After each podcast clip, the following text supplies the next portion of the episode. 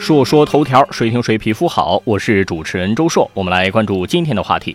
国家博物馆发通知，不得私自在馆内开展讲解活动。最近，国家博物馆发出了通知，未经馆方许可，任何单位或个人不得在馆内开展讲解活动。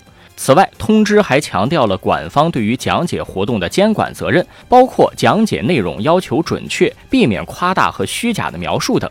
近年来啊，随着全国各地的博物馆热，一些人也抓住了机会，开始提供私人的讲解服务。但是，一方面，这些人的知识储备良莠不齐，容易对游客形成误导；另一方面，大量的讲解涌入，也让原本安静的博物馆变成了菜市场。最近几年，随着群众文化游需求旺盛，博物馆、艺术馆、文化馆的热度是越来越高了。尤其是很多年轻群体去一个城市旅游之前，会先去查当地值得逛的博物馆。但与此同时呢，很显然，缺乏历史文物知识的游客，除了在网上搜索、提前做功课之外，还是要依靠博物馆的讲解去了解准确详细的知识。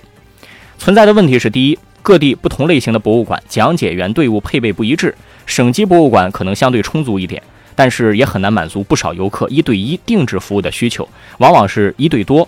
由于场地空旷、人员众多，也会导致游览体验不佳的情况出现。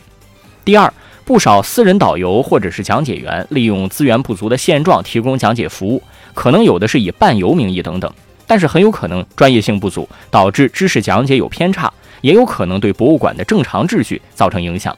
第三，我曾经在某个艺术馆的展区亲眼看到一个母亲对孩子信口开河。当时是一个孔子的抽象画像，艺术家用特殊的材料和展示方法，不同的方向看到的孔子的面貌那是不一样的。孩子就问妈妈：“这是什么呀？”母亲说：“这是个怪兽。”就是这种讲解吧，你讲了还不如不讲。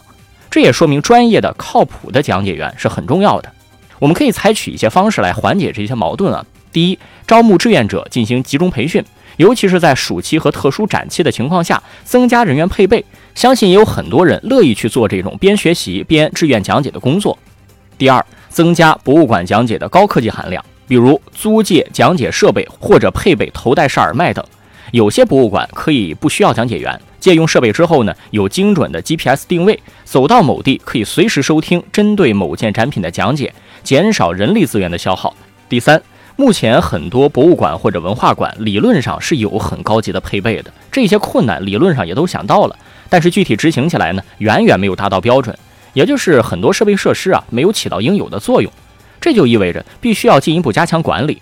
博物馆相对比较少有创收的要求，就更需要管理者和从业者从行业热爱与服务的角度去做好工作了。说说头条，谁听谁皮肤好，我是主持人周硕，下期节目咱们接着说。